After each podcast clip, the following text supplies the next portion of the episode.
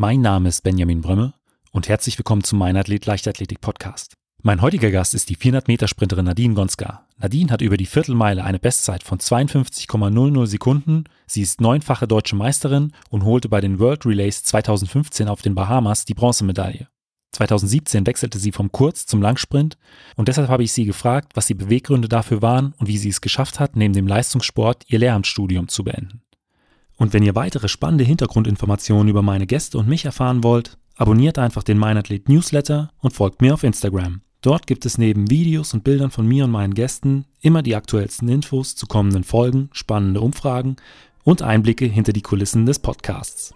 Mein Name ist Benjamin Brömme und jetzt viel Spaß mit der neuesten Folge. Es sind so viele Momente, es sind einfach so viele Eindrücke, weil wenn man eben an Olympia oder an diese Zeit dort, an diese äh, zweieinhalb Wochen dort denkt, dann ist es einfach was ganz anderes, als wenn man an so eine andere internationale Meisterschaft denkt, weil man dort eben das olympische Dorf hatte und alles war irgendwie doch anders als bei so einer anderen Meisterschaft.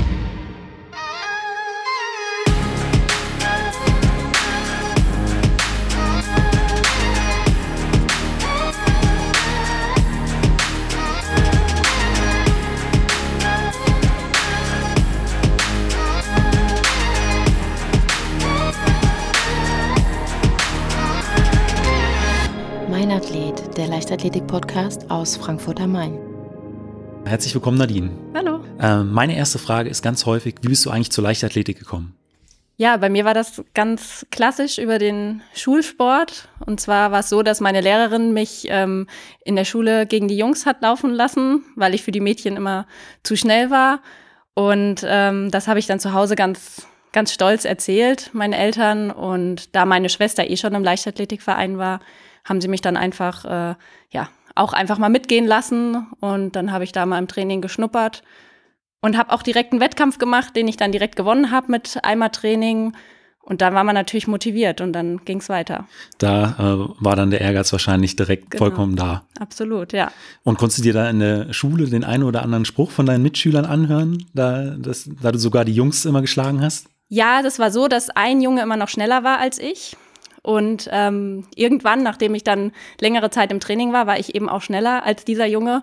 Und ich weiß, dass der dann noch ganz schön sauer war. Okay. Also ich kam dann nach Hause, habe das auch meiner Mutter erzählt, dass ich eben jetzt auch schneller bin als der eine Junge. Aber ich weiß, dass den das dann auch ganz schön gefuchst hat. Aber heute kann er sagen, ähm, ich wurde von äh, Nadine Gonska geschlagen. Da. Wahrscheinlich. Wir haben keinen Kontakt hm. mehr, aber vielleicht erinnert er sich noch dran, ja. Bis 2017 bist du ja ähm, vorrangig über die 100 äh, und die 200 Meter an den Start gegangen. Mittlerweile bist du ja äh, als Viertelmeilerin wirklich etabliert. Ähm, wie kam es dazu, dass du gesagt hast, ich möchte wechseln? Zunächst war das gar nicht so mein Gedanke, sondern ähm, es war so, dass ich einmal ähm, in der Saison 400 Meter gerannt bin, ohne da jetzt speziell drauf trainiert zu haben. Und die Zeiten dafür, dass ich es eigentlich nicht richtig trainiert habe, waren dafür im Wettkampf immer gut.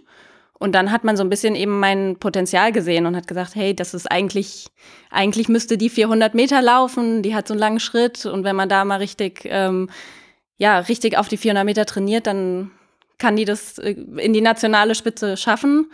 Und so wurde ich so ein bisschen in die Richtung gewiesen. Ja. Warst du für die Idee von Anfang an Feuer und Flamme? Weil ich sag mal, als äh, Kurzsprinterin könnte ich mir vorstellen, dass man erstmal zumindest Respekt äh, vor, vor den 400 Metern hat.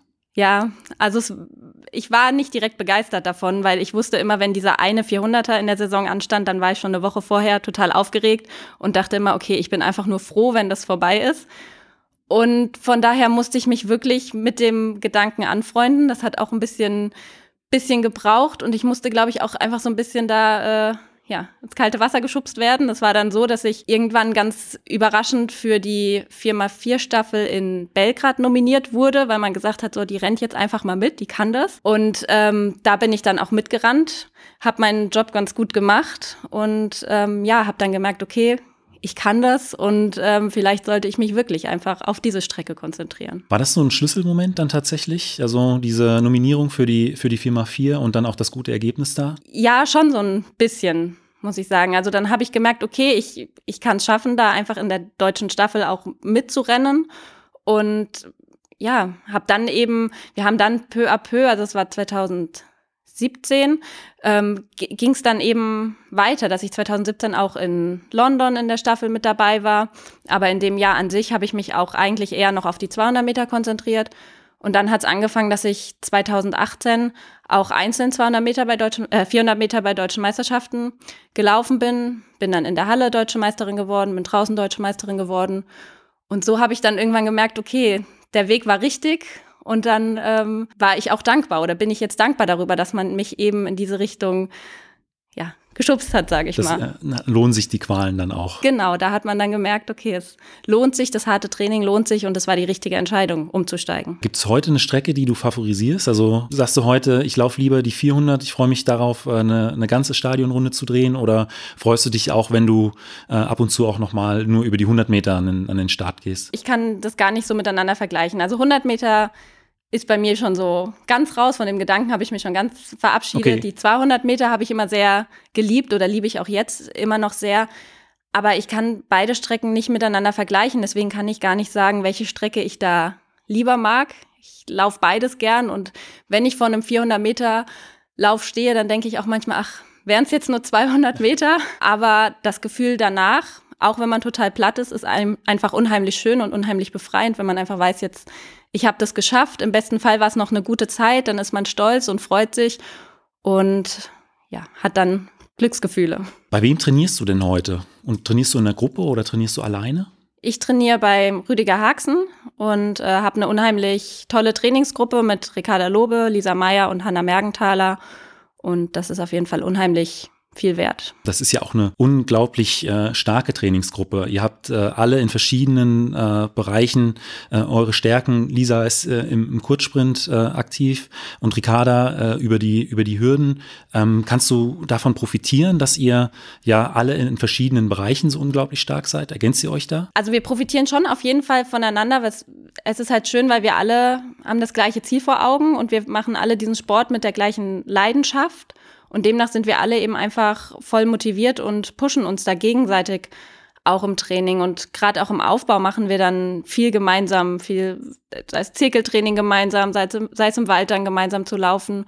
Und dann habe ich wiederum auch eben noch die Hanna, die ja auch 400 Meter rennt ja. und mit der ich dann ab und zu im Training dann eben halt auch die, die längeren Läufe machen muss wo Lisa und Ricarda eben, die müssen die längeren Läufe eben nicht machen, aber da habe ich dann die Hanna und wir pushen uns dann. Versuchst du die manchmal zu überreden, den ein oder anderen härteren Tempolauf äh, mit euch mitzumachen? Jein. Es war tatsächlich, glaube ich, mal so, dass als die Hanna aus irgendeinem Grund nicht im Training war und dann musste ich alleine noch einen langen Lauf machen und äh, oder im Wald war das und da ist Ricarda auch einmal einen langen Lauf im Wald mit mir gerannt.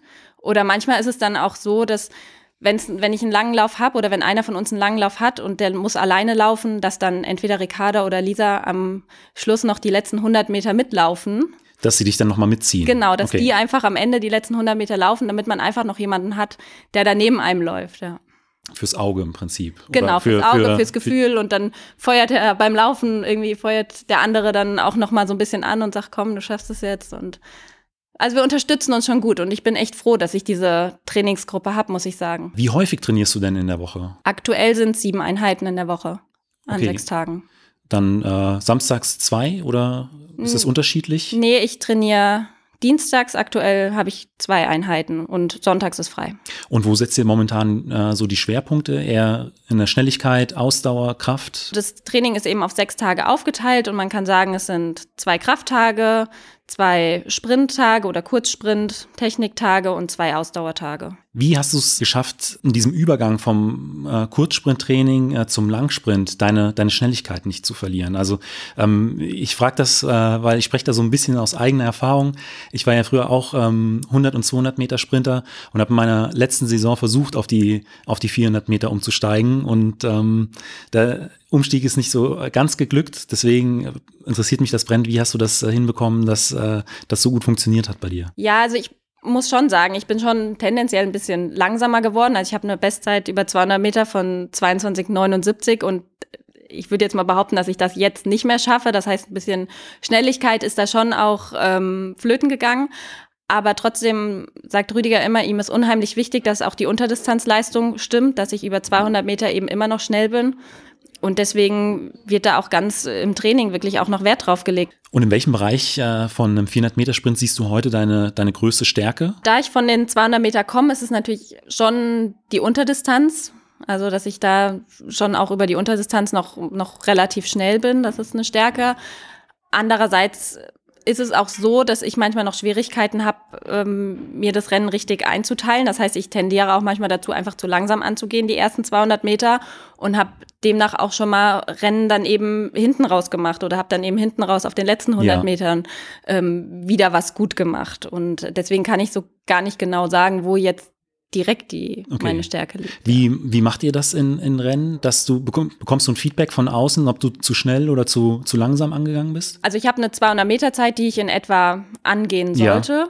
und ähm, ja, manchmal kriegt man schon während dem Rennen nach 100 Metern steht dann der Trainer und äh, feuert eben noch mal so ein bisschen an, je nachdem, ob der Wettkampf das eben eben zulässt. Und ähm, ja, dann wird eben danach, nach dem Wettkampf wird dann eben analysiert. Okay, also ist es dann eher so, dass äh, das nach dem Rennen ausgewertet wird, als dass dann äh, von, von außen im Training nochmal irgendwie ein, ein Ruf, ein, äh, ein Zeichen reinkommt, äh, zu schnell oder zu langsam angegangen oder nochmal? Ja, es ist dann eigentlich tatsächlich dann eher, dass nach dem Wettkampf wirklich geguckt okay. wird, ausgewertet wird und dass wir aber dann auch im Training, gerade weil ich eben ab und zu da auf den ersten 200 Metern das Timing noch nicht immer so gut finde, dass wir dann im Training auch manchmal wirklich 200er laufen im Renntempo, um mir ein Gefühl für das für das Rennen zu Einfach geben. Ein Gefühl für den Schritt, den man dann hat, äh, genau. um die äh, genau. richtige Zeit zu treffen. Ja, genau. Auch dann wahrscheinlich, ist ja auch immer noch mal abhängig, ähm, ob man jetzt Rückenwind hat, Gegenwind äh, und dass du da einfach wahrscheinlich da die Sicherheit bekommst. Genau. Nutzt ihr dann im Training auch technische Hilfsmittel, also Videoaufzeichnungen, äh, Lichtschranken? Äh, sowas in die Richtung? Lichtschranken weniger. Videoaufzeichnungen war dann tatsächlich eher, im, als ich noch im Kurzsprint aktiv war, mehr. Es war jetzt so, dass ich im Sommer so einen kleinen technischen Fehler im Laufen drin hatte und da haben wir jetzt ähm, in den letzten Monaten immer wieder wenn die Tendenz da war, dass ich diesen Fehler eben wieder anwende. Was war das für einer? Habe ich mein Bein, mein rechtes Bein so ein bisschen geschlenkert. Ja. Und wenn dieser Schlenker jetzt, so sagt Rüdigers, eben immer wieder da ist, dann filmt er das auch, um dass wir da, dass ich da auch, dass ich das eben auch sehe, weil ich es eben nicht immer merke, dass ich jetzt gerade irgendwie unsauber laufe. Und dann schauen wir uns das auch an und dann sieht er hier, achte auf dein rechtes Bein, dass du das richtig setzt und dass du das dann auch äh, visualisieren kannst und genau. es dann auch nochmal anhand der genau. Aufzeichnung zeigen kann. Ja. Und was machst du insgesamt für deine Regeneration? Weil da sind die, äh, ist die Belastung ja bei äh, der Viertelmeile auch deutlich, deutlich höher als beim, beim Kurzsprint. Also ich habe dreimal in der Woche gehe ich zur Physiotherapie. Das ist eben sehr, sehr viel wert, dass da eben ja ständig gecheckt wird, ob alles richtig sitzt, aber manchmal eben, dass einfach nur die Beine ausmassiert werden. Dann achte ich eben auch darauf, dass ich auch einfach Auszeiten habe. Dadurch, dass ich auch berufstätig bin, muss ich mir meine Zeit, meine Zeiten eben ganz, ganz gut einteilen und achte aber wirklich auch immer drauf, dass ich möglich am Wochenende möglichst wirklich auch Zeit für mich habe oder dass ich irgendwie abends sage, jetzt wird nichts mehr äh, für die Schule gemacht, sondern dass ich da einfach ähm, ja gucke, mir auch viel Zeit für mich zu nehmen und mich da auszuruhen. Also auch, äh, hast du ein Zeitmanagement? Ja, also ich plane ich gucke am Wochenende, was steht die Woche an, was sollte ich wann erledigen, an welchen Tagen habe ich nicht so viel Zeit, weil ich eben lange in der Schule bin, dann noch ins Training gehe und ähm, das heißt, ich plane mir schon, ja, ich schreibe mir schon auf, wann sollte ich was machen in der Woche. Ja. Und du hast im Prinzip jetzt auch schon äh, einen Stichpunkt äh, gegeben. Du hast ja nicht nur den Wechsel geschafft von kurz auf einen Langsprint, sondern auch noch ein Lehramtsstudium abgeschlossen. Bist du heute als Lehrerin tätig. Wie schafft man sowas? Ja, mit ganz viel Unterstützung, würde ich sagen, vom, vom ähm, Olympiastützpunkt, die Laufbahnberatung hat mich da äh, super unterstützt auf meinem Weg. Also ich hab, konnte beim Studium meine Examensprüfungen aufteilen auf zwei Semester statt eben auf ein Semester und ähm, habe im Referendariat unheimlich viel Unterstützung erfahren. Das heißt, ich konnte für Trainingslager und für Wettkämpfe freigestellt werden. Ich konnte das Referendariat ähm, statt in, zwei, äh, in anderthalb Jahren in zwei Jahren machen und ähm, ja wurde so bei die, in meiner dualen Karriere sozusagen super begleitet und bin da sehr dankbar für. Und du bist heute auch als Lehrerin tatsächlich äh, aktiv? Genau, ich bin jetzt auch als Lehrerin aktiv, ähm, darf eben in Teilzeit arbeiten und werde auch für Wettkämpfe und Trainingslager freigestellt. Du bist dann an einer, an einer Grundschule? Genau, ich bin an der Grundschule. Und äh, deine Schüler äh, verfolgen wahrscheinlich auch so den einen oder anderen Wettkampf von dir, wenn äh, was im Fernsehen übertragen wird und Ja. du unterwegs bist. Ja, doch, ganz genau. Also die sind da, es kriegen nicht immer so alle mit. Manchmal sprechen mich auch Kinder auf dem Gang an ähm, und sagen, hey, du bist doch die und die und machst doch so Sport und ähm, fragen dann so ein bisschen nach. Zum Teil habe ich dann aber auch das ganze Klassen, das einfach wissen und äh, da dann eben nachfragen. Und mir hat einmal eine Klasse vor der Hallen-WM, hat mir so ein total süßes Buch gemacht und gute Wünsche mit auf den Weg gegeben. Und dann auch im Nachgang der WM haben sie mir erzählt, ja, wir haben dich äh, im Livestream gesehen und wollten dann ganz, ganz viel wissen und sind da dann auch sehr interessiert und dann erzähle ich auch gerne. Da wird es wahrscheinlich noch die eine oder andere äh, Kurzsprinter oder Langsprinterin geben, die in deine äh, Fußstapfen treten möchte. Ja, möglich. Die Kinder wollen auch immer ganz gerne dann auf dem Schulhof ein Wettrennen mit mir machen. Aber das ist dann immer ein bisschen schwierig, denen zu erklären. Oder es ist schwierig für die zu verstehen, dass ich nicht jetzt einfach aus der kalten Hose einmal schnell losrennen kann, ja. Du könntest ja dann äh, quasi Starterin für Wettkämpfe unter den Schülern. ne? Zum Beispiel.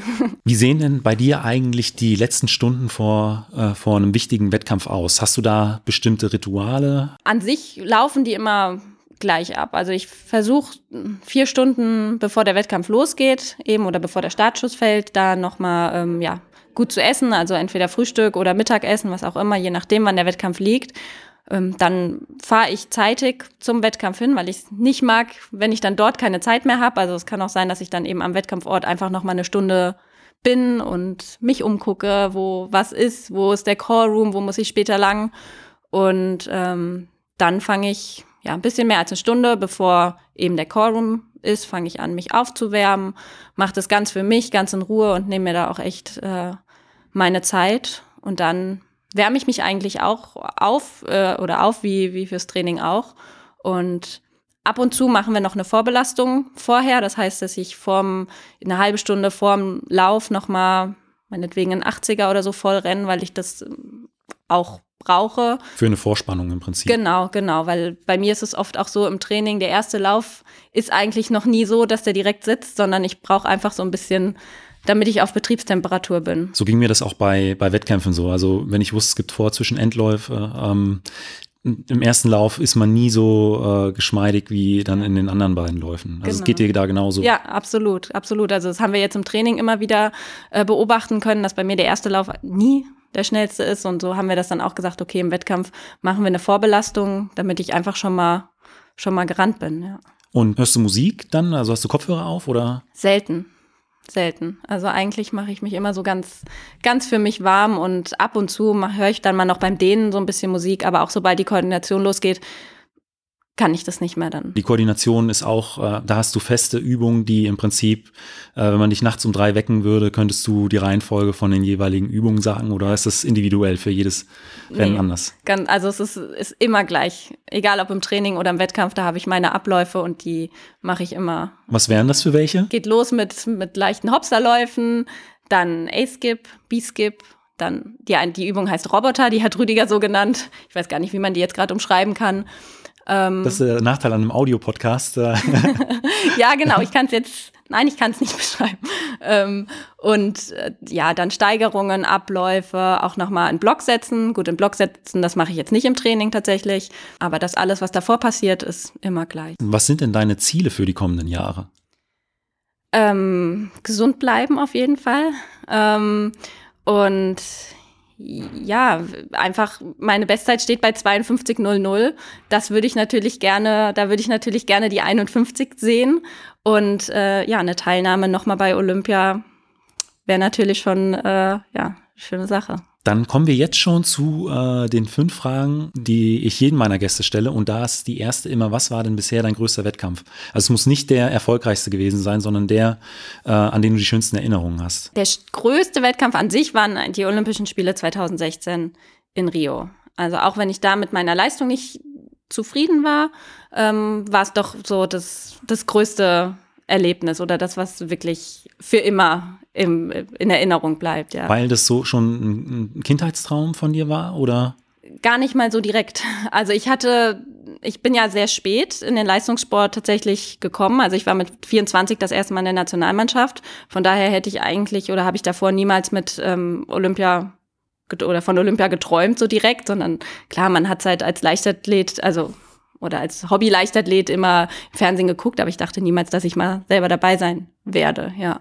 Und ähm, doch, daher kam das dann, also auch kam das dann sehr überraschend, dass ich es dann irgendwann doch dahin geschafft habe. Und hast du da noch so einen Moment in Erinnerung, äh, der wirklich hängen geblieben ist von der Zeit in Rio? Schwierig, es sind so viele Momente, es sind einfach so viele Eindrücke, weil wenn man eben an Olympia oder an diese Zeit dort, an diese äh, zweieinhalb Wochen dort denkt, dann ist es einfach was ganz anderes, als wenn man an so eine andere internationale Meisterschaft denkt, weil man dort eben das olympische Dorf hatte und alles war irgendwie doch anders als bei so einer anderen Meisterschaft, zumindest das drumherum. Im Wettkampf selbst, als man dann auf dem Aufwärmplatz war und ähm, das ganze Prozedere mit Core Room war es eigentlich wieder wie immer ähm, zum Sport gehören ja nicht nur äh, Höhen, sondern es gibt auch natürlich immer wieder Tiefen. Was war denn der schwierigste Wettkampf, an dem du bisher teilgenommen hast? Schwierigster Wettkampf. An dem du vielleicht am längsten zu knabbern hattest. Ja, grundsätzlich so die ganze letzte Saison, weil ich eben da mir so ein, wie eben schon angesprochen, ich habe mir einen einfachen Fehler meiner Lauftechnik angeeignet und konnte da eben nicht die Zeiten laufen, die ich vielleicht mit einem sauberen Laufstil hätte laufen können. Und das war schon unheimlich schwierig, auch im Nachgang, so nach den deutschen Meisterschaften, als ich das dann das erste Mal auf dem Video auch gesehen habe. Ähm, ja, war ich schon ziemlich niedergeschmettert, weil ich dachte, oh je, wie, wie, wie kriege ich das jetzt erstmal wieder raus ähm, aus dem Laufen? Und das war dann schon, ähm, ja, nicht so schön so im Sommer. Aber das war dann auch so der Punkt, äh, an dem ihr gesagt habt, da müssen wir jetzt dran arbeiten und äh, dass das in der nächsten Saison im Prinzip wieder problemlos läuft. Ganz genau, ganz genau. Also wir haben dann ähm, mit dem Start, also ich habe meine Saison dann auch frühzeitig beendet, ähm, Mitte August. Und äh, als wir dann eben im September wieder angefangen haben, hab ich, haben wir wirklich da auch ähm, ja, den Schwerpunkt drauf gelegt, zu gucken, dass meine Lauftechnik wieder stimmt und haben das jetzt auch ganz gut in den Griff bekommen. Was sind denn so äh, Einheiten, bei denen du sagst, okay, das ist wirklich wichtig für die 400, äh, fürs Stehvermögen oder auch für, für die Schnelligkeit. Aber wenn ich könnte, würde ich darauf verzichten. Also was ist so dein Hasstraining? Mein Hasstraining ist tatsächlich das Krafttraining was viele gerne mögen, aber mich kann man mit so einer Langhantel echt jagen. Also ich weiß, dass ich auch Kraft brauche zum, zum Sprinten, aber ich mache es unheimlich ungern, bin immer froh, wenn es rum ist. Und ich glaube, auch wenn ich irgendwann mal mit dem Sport aufhöre, wird man mich äh, niemals irgendwie an irgendwelchen Lattzügen oder sonst was sehen. Also. Wirst du keinen Kraftraum mehr von innen sehen? Nee, zumindest nicht, um an Geräten zu trainieren oder an Langhanteln zu trainieren. Eine Übung, die ganz besonders da raussticht, gibt es da was? Oder sagst du, das Komplettpaket ist einfach furchtbar? Es sind tatsächlich Übungen mit Langhantel. Lang, die Langhantel, ja. also Kniebeugen, Kreuzheben, Umsetzen. Ja, genau. Diese. Also so Kniebeugen mit Langhantel mache ich schon gar nicht. Ähm, es ist mittlerweile eigentlich nur beim, mache ich nur Kreuzheben mit der Langhantel und das mache ich auch immer ganz am Anfang vom Krafttraining und dann bin ich auch froh, wenn es rum ist. Haken dran und dann schnell Genau. Weiter. Und auf der anderen Seite, welche äh, Trainingsinhalte machst du besonders gerne? Ich mag total gerne Tempoläufe. Also es ist, auch wenn man vorm Training, wenn man weiß, was ansteht, da sich manchmal denkt, oh nein, bloß nicht, ich will nicht. Und auch während dem Training, wenn man denkt, oh, ich kann nicht mehr und ich will nach Hause. Aber eigentlich macht's mir am meisten Spaß. Und ähm, ja, es ist einfach dann ein unheimliches Gefühl, wenn man, äh, unheimlich gutes Gefühl, wenn man es dann geschafft hat. Also im Prinzip, äh, bei uns waren das immer so I2-Läufe, also schon relativ schnelle Läufe mit äh, noch recht kurzen Pausen, ja. ähm, wo dann auch das Laktat so ein bisschen nach oben geht, diese, diese Sachen. Ganz genau, ja. ganz genau, wenn man einfach komplett an seine Grenzen geht. Also ich mag es unheimlich gern, mich da im Training einfach komplett auszupowern und dann da zu liegen. Und dann geht es einem auch erstmal schlecht, aber äh, das Gefühl danach ist eben ja umso schöner. Wenn man dann so langsam wieder aufstehen kann und weiß, okay, der genau. letzte Lauf ist jetzt vorbei. Genau, man hat es geschafft und dann hat man auch das Gefühl, das Training war jetzt effektiv. Geht es dir dann auch so, dass der vorletzte Lauf eigentlich immer der äh, ist, vor dem man am meisten Respekt hat? So dass äh, bei mir war es immer so, okay, wenn ich den, den vorletzten Lauf hinter mich gebracht habe, äh, dann gibt es ja nur noch den letzten und dann kann die Pause auch so lang sein, wie äh, sie eben sein muss. Geht es dir da auch so oder ist, hast du wirklich, sagst du, der letzte Lauf ist dann wirklich der härteste? Oder? Nee, der letzte, es ist tatsächlich so. Also der vorletzte oder der, der davor ist, je nachdem, wie viele Läufe es eben sind. Ähm, in der Serie ist es echt schon manchmal ganz schön, ganz schön hart und der letzte geht eigentlich geht immer. Eigentlich immer ja. ja. da kann man dann, dann weiß man danach ist es vorbei und dann kann man nochmal alles aus sich rausholen und ist dann egal. Man muss ja dann nicht, nicht mehr weiterrennen. Ja. Dann kommen wir jetzt schon äh, zu meiner letzten Frage und die ist immer, was würdest du äh, äh jüngeren Athletinnen oder Athleten äh, beziehungsweise deinem jüngeren Ich mit auf den Weg geben?